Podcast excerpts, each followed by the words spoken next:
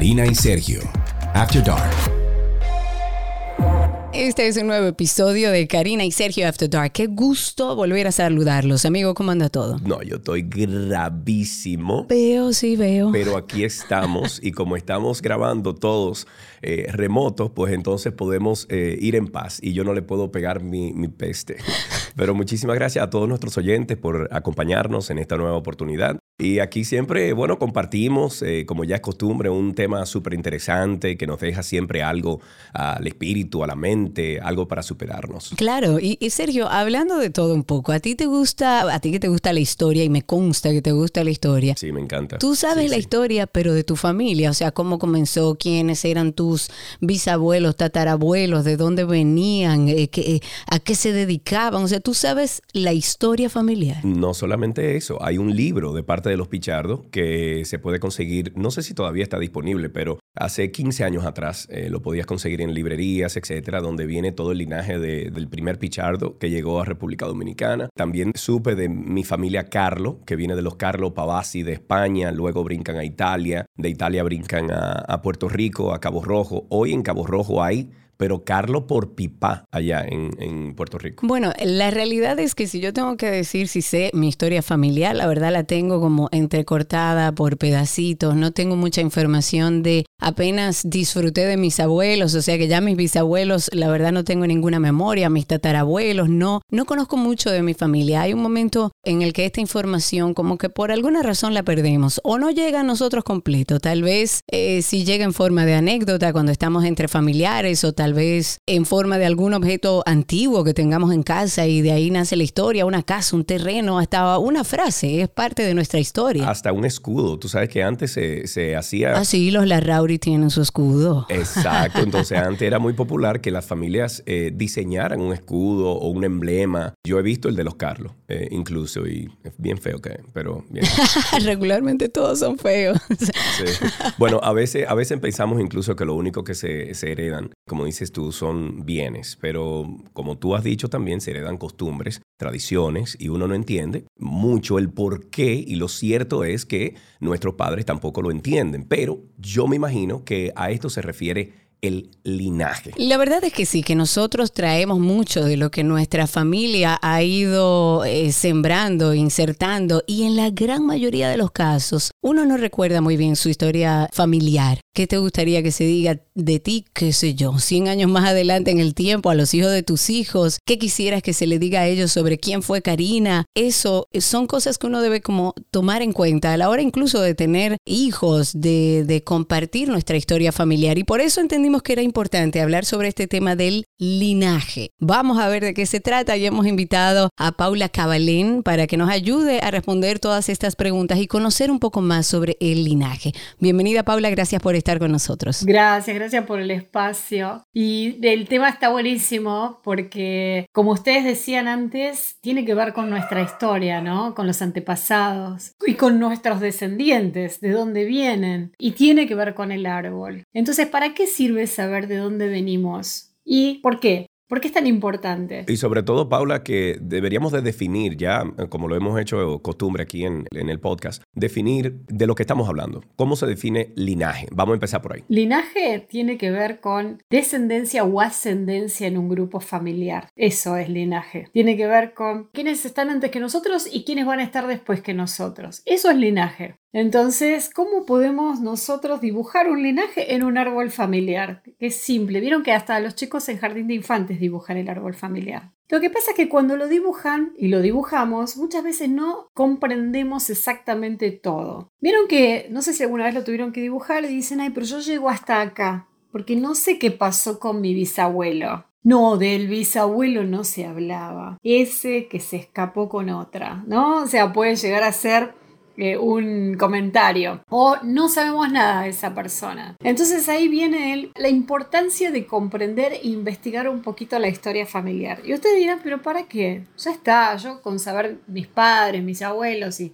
que mis hijos puedan dibujar el arbolito ahí estaría bien. Sin embargo, los que empezamos a estudiar un poco eh, de dónde vienen algunas enfermedades, de dónde vienen algunos patrones de conducta que repetimos sin saber, en forma no consciente, lo importante es lo que hacemos no conscientemente. Porque una persona busca relacionarse con parejas nocivas, porque una persona pierde embarazos, porque una persona no puede tener hijos, porque una persona la echan siempre de los trabajos por alguna conducta, porque tenemos algún tipo de adicción, un montón de cosas pueden venir digamos, de nuestros ancestros, y ahora voy a entrar a un tema que tiene que ver con, vieron que a veces uno dice ancestros, suena como... Como místico, no, no, no. Como místico. Suena como cuando uno ve esos muñequitos de Disney que dicen nuestros ancestros y se van atrás. Claro, y la película, ¿no? Como fantasmitas ahí. Bueno, lo cierto es que nosotros tenemos, nuestros ancestros son esas personas que vivieron antes que nosotros y que dejaron una impronta. Sobre todo lo importante es la impronta emocional que dejaron. Y esa impronta emocional, aunque no hayamos conocido a ese ancestro, es probable que la estemos cargando. Y hay muchas formas de cargar esa impronta emocional. Algunas formas pueden ser, teníamos un abuelo que era tan querido y que cuando murió no queríamos olvidarnos de él. Entonces le pusimos el nombre a nuestro hijo. ¿Ok? Entonces, de repente vemos que nuestro hijo empieza a parecerse en algunas cosas al abuelo o repite alguna historia. Entonces, ¿cuáles son las formas en las cuales nuestros ancestros quieren estar con nosotros? Las personas es como si no quisieran desaparecer. Ustedes nunca escucharon esto de cuál es el propósito, qué me gustaría que la gente recuerde de mí. A mí me gustaría ser recordada como una persona que... Entonces, eso el ser humano lo va trabajando. Y tal vez nuestros ancestros también lo trabajaron. Algunos más conscientemente, otros no tan conscientemente. Entonces, cuando ustedes empiecen a pensar, esas personas, cuando alguien les dice, sos tan parecido al tío Osvaldo, ¿no? ¿Y por qué? ¿Qué hacía el tío Osvaldo? ¿Era un mujeriego ese? ¿No? Entonces, ¿por qué es la importancia de conocer hacia atrás los ancestros? Para nosotros poder detectar cuando hay algo que nos está haciendo difícil, cuando hay algo que estamos repitiendo y no queremos, cuando queremos cambiar algo de nuestros patrones de conducta. Entonces, hay dos dos razones interesantes para conocerla. Una es para recordarlo, saber de dónde venimos, eh, poder transmitir la historia, y otra es para sanarnos. Algo así como cuando uno olvida el pasado, pues lo repite en el futuro. Es una cosa así. No, nunca me acuerdo de la frase, pero es, es así. Sí. Más o menos, es la esencia. Algo así es, eh, y, y también eso que no conocemos, lo vamos a repetir hasta descubrirlo. Y decía Jung, que era un discípulo de Freud, que nosotros tenemos que conocer nuestra sombra. ¿Para qué? Para que aparezca nuestra luz Claro. En realidad hay que poder ver la sombra. ¿Cuántas veces sucede que hay gente que dice, no, yo eso no quiero saberlo? No, porque como si no, de eso no se habla. Mientras menos sé mejor. Claro. Y en realidad es todo lo contrario. Y por otro lado, algo importante. A mí me pasa muchas veces en sesión que hay gente que dice, pero yo no sé, no conocía a ese abuelo, entonces no podemos hablar de él. Espera, espera porque si aparece en la sesión ese nombre, esa, ese patrón de conducta, esa emoción, tenemos que empezar a dejar que entre la información. Es como un campo energético que se abre y empieza a aparecer la información. ¿De qué forma? Quizás aparece un tío que justo te habla de ese abuelo. Claro. Entonces la información empieza a aparecer. Entonces, ¿por qué sanar a un ancestro? ¿Por qué? Exacto. O sea, ¿por qué es tan importante, Paula, que seamos conscientes de ese linaje, de ese ancestro? O sea, ¿en qué repercute en nuestra vida? Bueno, en nuestra vida tiene que ver con esto. Si tu vida va bien y no, no, sientes ganas de trabajar nada, está perfecto. Hay gente que no necesita revisarse, ¿no? Sienten que no necesitan revisarlo, es una necesidad interna. Pero hay otras personas que de repente empieza a ser incómodo que no, por ejemplo, no pueden estar en una pareja estable o se encuentran con parejas que les mienten o quieren quedar embarazadas y no pueden. O atraen ese tipo de persona y dicen, pero ¿por qué sigo atrayendo el mismo tipo de persona? Y no lo saben. O eligiendo a, ese mismo tipo de personas. Exacto. Todo es una elección, ¿no? Porque la atracción es una elección también. Entonces, la pregunta es, cuando nosotros empezamos a revisarlo, ¿y de qué forma se revisa? Una forma es una forma muy linda de revisarlo. Se hace con meditación, se hace haciendo una evocación al ancestro, es como si tu mente va a viajar en la mente no consciente. No estás viajando en el tiempo, al pasado, no es nada de todo eso. La gente a veces imagina cosas, ¿no? Sí. Es simplemente conectar con información que tenemos en nuestra mente no consciente. ¿Y qué es la información que está en nuestra mente no consciente? Todo lo que escuchamos desde que nacemos. Ok. Todo lo que nosotros escuchamos que no tenemos registro, escuchamos hablar a una abuela de alguien, hay una historia que se tapó ahí, un sufrimiento. Entonces, tal vez éramos chicos, mamá perdió un embarazo, nunca nos lo contó, pero nosotros tenemos registro del dolor de nuestra madre, porque estábamos ahí cuando éramos pequeños. Entonces, en, los- en las sesiones lo que aparece es esa información. Aparece una forma linda, aparece una forma como de sueño, ¿no? Aparece la, persona empieza a recordar algo y de golpe empieza a hablar y te dice, ¿sabes qué? Ahora que estoy pensando, había un tío así que se llamaba de tal forma y justo mi hijo se llama igual y mira qué casualidad, él murió cuando, antes de que nazca su otro hijo y en mi caso mi papá murió antes de que nazca mi hijo y entonces la persona empieza a darse cuenta de que en su vida está repitiendo la historia de un ancestro. Cuando eso sucede, ¿qué es lo importante? Identificar, a ver quién era esa persona, qué hacía, y poder hacer un corte. Se hacen cortes. ¿Cómo? Decirle, es como tener una charla con el ancestro decirle, yo no soy vos, yo soy otra persona. Y así, ¿no? Poder separarnos de eso. Ahora, ¿por qué es importante identificarlo al menos? Para hacernos cargo y decir, acá estoy eligiendo yo, no está eligiendo mi pasado o mi antepasado. Vieron que hay muchas cosas así con las abuelas. Yo tenía una abuela que iba a misa y quería que yo fuera a misa y, quería que yo haga todo lo mismo que ella. Yo decía, abuela, pero esta es otra época, no se hace eso eh, de esta forma. Ahora cambió, ahora puedes ir a misa el domingo a la tarde, el domingo a la noche, el sábado a la noche. No, no es solamente el domingo al mediodía, ¿no? Entonces, ¿qué pasa si yo no me hubiese hecho preguntas? Seguramente repetía la misma historia de mi abuela. Claro, es muy probable. Es decir, Paula, o sea, gran parte de las cosas que arrastramos en nuestras vidas, buenas y no tan buenas, mucho tiene que ver con nuestro linaje. Yo te diría casi todo. Ok.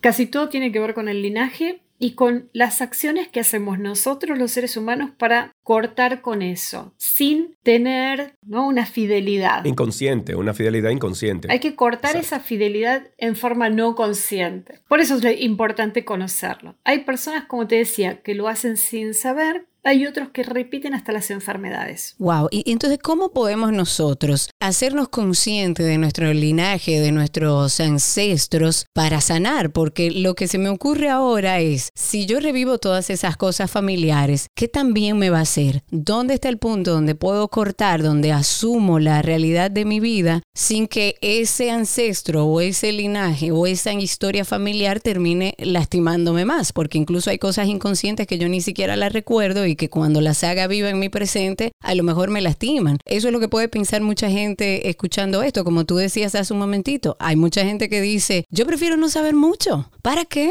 Y sigue repitiendo modelos. Entonces, ¿cómo buscamos ese medio? ¿Dónde encontramos eso para romper con nuestro linaje? Bien, eh, está buenísima tu pregunta. Muchas personas piensan que por leer un libro lo van a hacer y ese es el problema. O sea, generalmente cuando lees un libro, haces sola el árbol y lo querés hacer solo, ahí está el problema. Cuando lo haces solo, no sabes lo que te puede, se puede disparar. Esto se tiene que trabajar con personas que están capacitadas para eso. Porque alguien que está capacitado para eso te acompaña en el proceso y te hace hacer ese corte para que justamente dejes de cargar con esa historia. Entonces, ¿por qué es importante conocerla para dejar de repetir? ¿Por qué es importante pasar por ese dolor que no dura demasiado? Realmente no dura demasiado, es liberador. La mayoría, te diría que el 100% de las personas que hacen este trabajo, cuando les pregunto cómo te sentís, te dicen más liviana, es como si me hubiese sacado una mochila de encima. Entonces es como, ay, listo, ya sé que no era mío. Ahora puedo hacerme cargo de mis cosas. Y cuando vuelva a venir una situación parecida, voy a estar consciente y atenta.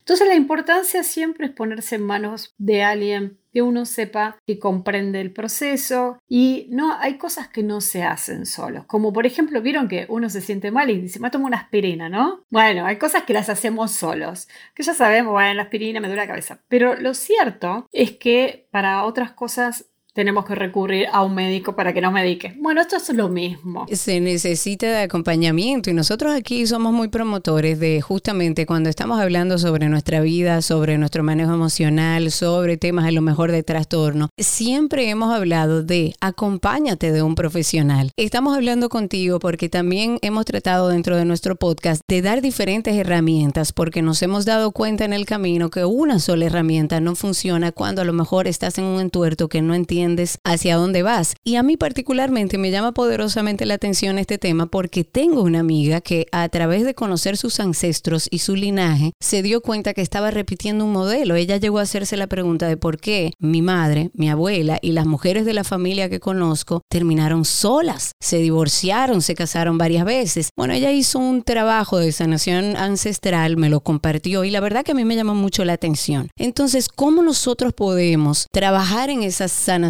Ancestral para que la gente entienda cómo es el modelo y cómo se trabaja. ¿Cómo se trabaja? Bueno, es así. Se hacen sesiones sueltas, ¿ok? Sueltas, ¿qué significa? La persona viene y te trae un tema en particular. Y la gran pregunta que se hace es, ¿qué te duele en este momento? Puede que venga una persona, siempre hay un dolor preponderante. Puede ser este tema de la pareja, es mucho más común de lo que ustedes piensan. La mala elección de la pareja, es un temón, es un temazo. Quizás lo más eh, evidente. Es lo más evidente. Después también tenemos personas que tienden a ser estafadas, también es otro tema, eh, hacen negocios y los estafan, siempre les pasa algo con estafas, ¿no? Y después también hay el tema de la maternidad, aunque no lo crean, también es un tema. Yo tal vez como fui mamá no tuve la, tuve la suerte de, no, no, tener que lidiar con eso, pero hoy vienen muchas personas con ese tema. Entonces, hay tres cosas muy importantes en la vida de ustedes para que empiecen a darse cuenta si ustedes tienen que seguir este camino. Así como tres tips, ¿no?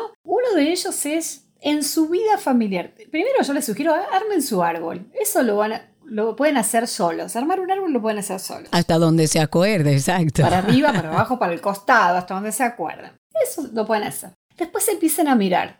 Hay nombres que se repiten. En mi familia está lleno de José María, por ejemplo. Claro, en la mía también. Hay nombres que se repiten. Otro dato es, ¿murió alguien y después nació alguien? Inmediatamente. ¿Quién? Entonces van a encontrar, murió un abuelo y nació un nieto. ¿Cuánto? ¿Con cuánto tiempo de distancia? ¿no? Empezar a mirar eso.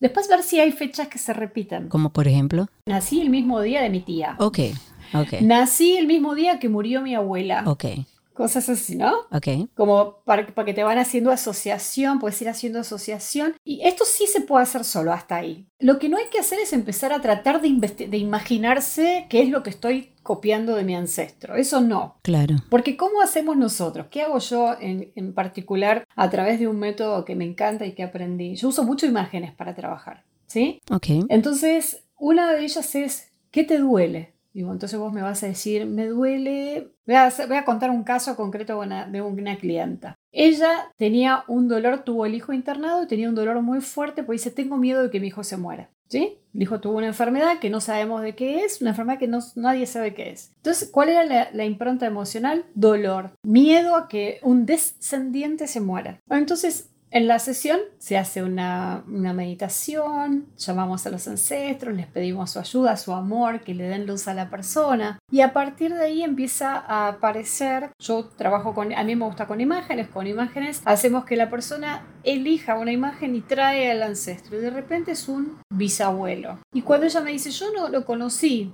no importa, lo que sepas de esa persona, qué ves ahí. Entonces ella cierra los ojos y empieza a venir información. Esa persona estaba así, bla, bla, bla. ¿no? Entonces, ¿y él quién era? El papá de mi papá de mi abuelo y después estaba mi, mi papá. y empieza a hablar la persona. Hay una particularidad. Todos ellos murieron jóvenes. Ok, claro. ¿Me seguís? Claro, claro. Murieron antes que sus hijos porque no quería. Entonces empezamos a detectar. Yo dejo que la persona hable. ¿Qué pasó? Y empieza a hablar la persona, empieza a venir información. Y toda esa información que la persona habla, la escucho, no le digo nada, dejo que la persona lo descubra solo. Yo hago mi propia interpretación del tema. Okay. Después lo que hago es ayudar poniendo otros ancestros ahí, haciendo que tal cosa. Bueno, llegamos a la conclusión, ella llega a la conclusión acompañada por mí, de que de repente su hijo no llegó a conocer a su, a su abuelo porque el, el abuelo murió al día siguiente. Entonces, ¿qué pasó? Al día siguiente de su nacimiento. Claro, quería que su hijo fuera igual que su papá. Claro, La que no estaba soltando el padre era la madre. claro. Entonces, el nene tenía un peso muy grande sobre la espalda de ser como el abuelo que murió. Claro. ¿Me seguís? Consciente o inconscientemente, aunque no se haya verbalizado la actitud del diario vivir, la forma en la que se relacionan, le hace sentir eso. Y de repente yo le preguntaba a ella y ella me decía, es que para mí es igual a mi papá, tiene las mismas actitudes. Entonces era el deseo de ella de que fuera igual a su padre. El niño no, no era consciente de todo eso. Paula, y se, y se sana en este proceso, o sea, ¿qué identifica esa persona? O quizás al verbalizarlo, al hacerlo presente, al hacerlo consciente, empieza un proceso de sanación. Sí, ella al verbalizar esto, por ejemplo, lo que hace es darse cuenta de que quiere seguir teniendo la figura de su papá con ella. Entonces lo que se hace en ese caso es hacerle hacer algún ritual. Hay algo que se llama psicomagia, no sé si ustedes conocen a Jodorowsky. Sí, Alejandro Jodorowsky es un, es un artista que en realidad inventó el concepto de psicomagia, que es a la mente hay que engañarla. Esto es bien de neurociencias de todas formas, ¿eh? pero él lo trabaja desde otro lugar. sí, señor. Está científicamente comprobado que incluso usted sonríe y el cerebro asume que usted está sonriendo aunque esté forzado. Entonces hay que hacer un acto para engañar al cerebro. ¿Y cómo?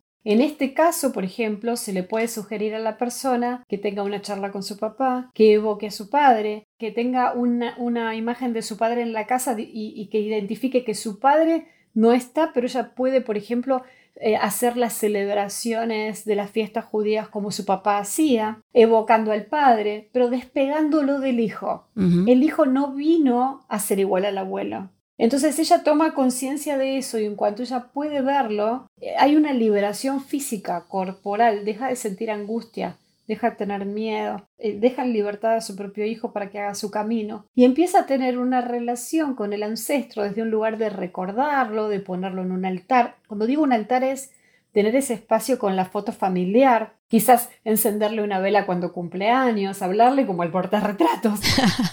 Me explico, pero no hablarle al hijo pensando que el hijo es igual al padre y entonces lo vemos reflejado en la persona y hasta nos equivocamos y lo llamamos igual a veces. Ay, es tan parecido, ¿no? Y queremos que siga estando ahí la persona. Ese proceso que parece como muy raro, es súper sanador, es un proceso simple, muy dialogado, con mucha escucha, con un espacio en donde la persona puede llorar, emocionarse, venir información, traer recuerdos. Realmente, en mi experiencia, no es para nada perturbador.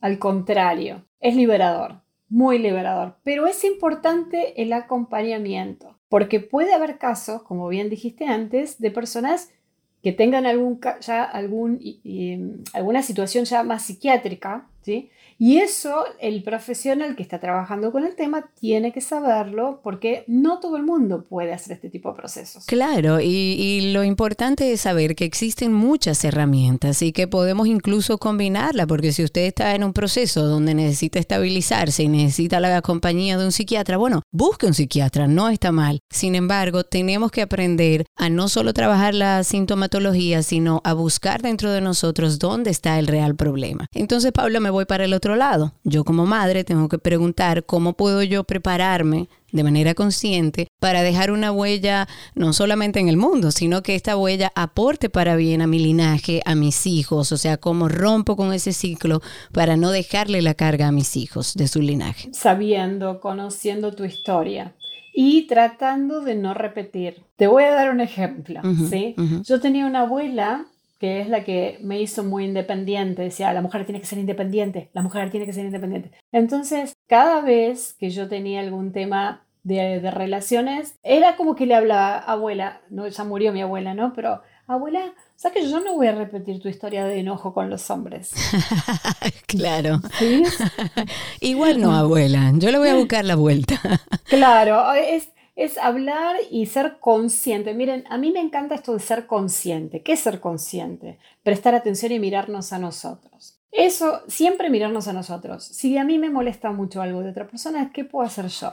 Si estoy en una relación que no me sirve, ¿qué puedo hacer yo para moverme? ¿Cómo puedo ver esto de otra forma? ¿Para qué estoy viviendo esta situación? Entonces, como mamá, todos como padres nos vamos a equivocar y vamos a transmitir cosas que tal vez no queríamos y nuestros hijos van a estar absorbiendo cosas que ni nosotros nos damos cuenta, pero en la medida en la que nosotros podamos ir haciendo este proceso de autodescubrimiento, de toma de conciencia, de cambio, de cambiar formas, si teníamos eh, personas que, esto pasa mucho en las empresas hoy, ¿no? Gente, vieron que ahora se habla del maltrato, por ejemplo. Claro, antes era algo común que de repente los hombres le dijeran, la mujer, vos, ¿no?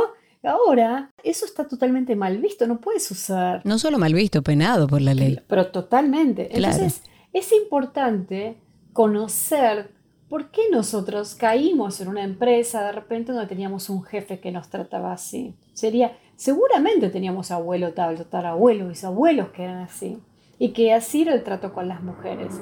Entonces, de esa forma es tomar conciencia de qué hago yo ahí, qué puedo hacer para sanarlo. Correrme, pedir ser respetada. Y ya ahí yo lo estoy sanando. Y ya lo estoy haciendo por mi hija. Y lo estoy haciendo por mi hijo, ¿no? Esto es a modo de ejemplo. Hay 50 millones de ejemplos. Claro, perfecto. La idea es, y, quiero cerrar con alguna recomendación tuya, Paula, para aquellas personas que a lo mejor están buscando respuestas, que han ido a diferentes opciones de terapia y a pesar de que han logrado nivelarse, entienden que todavía llevan una carga grande, que sienten a lo mejor algo que en su familia que no está funcionando adecuadamente, que, que hay una familia disfuncional que no logra encontrar ese balance ¿qué podemos dejarle dicho con este tipo de terapias? Mira, que se animen a probar, que se animen a investigar un poco, que no tengan miedo, que es más lo que pueden sanar que lo que pueden empeorar. Que es todo lo contrario. Cada uno tiene que buscar su forma, su método, pero buscar. Tal vez alguien hoy está escuchando esto y es una punta, ¿no? Para decir, ah, mira, me puedo probar. Bueno, no hay casualidades, nos encontramos con esas cosas que por alguna razón están ahí dando vuelta y resuenan con nosotros. Eso es lo que podría decir. Perfecto. Yo confío en las cosas que hago porque las pruebo primero conmigo. Interesantísimo tema, definitivamente. Eh, Paula, muchísimas gracias por tu tiempo. Gracias por... Yo creo que hemos aprendido bastante de ti eh, en el día de hoy. Me he, me he quedado calladito porque como me escuchas eh, estoy grave, pero Creo que sí, que voy a comenzar a tirar páginas para atrás ahora, a buscar más sobre mi linaje. Uy, y tú tienes un trabajo largo, porque nada más hermanos son como 25, entonces hay, hay un trabajo que hacer grande, Paula. Muchísimas gracias por estar con nosotros. Gracias. Si quieres ponerte en contacto con Karina y Sergio After Dark, puedes escribirnos a infoafterdarkpodcast.gmail.com. Además, puedes seguirnos en Instagram, Karina y Sergio After Dark, Karina Larrauri y Sergio Carlo.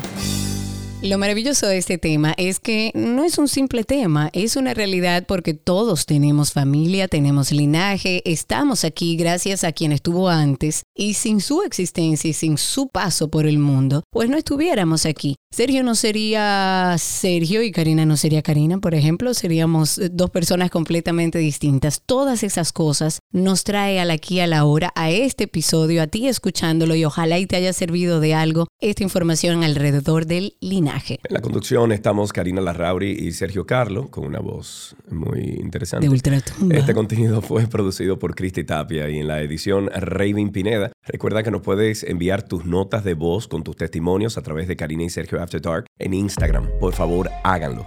Hasta aquí este episodio de hoy. Karina y Sergio After Dark.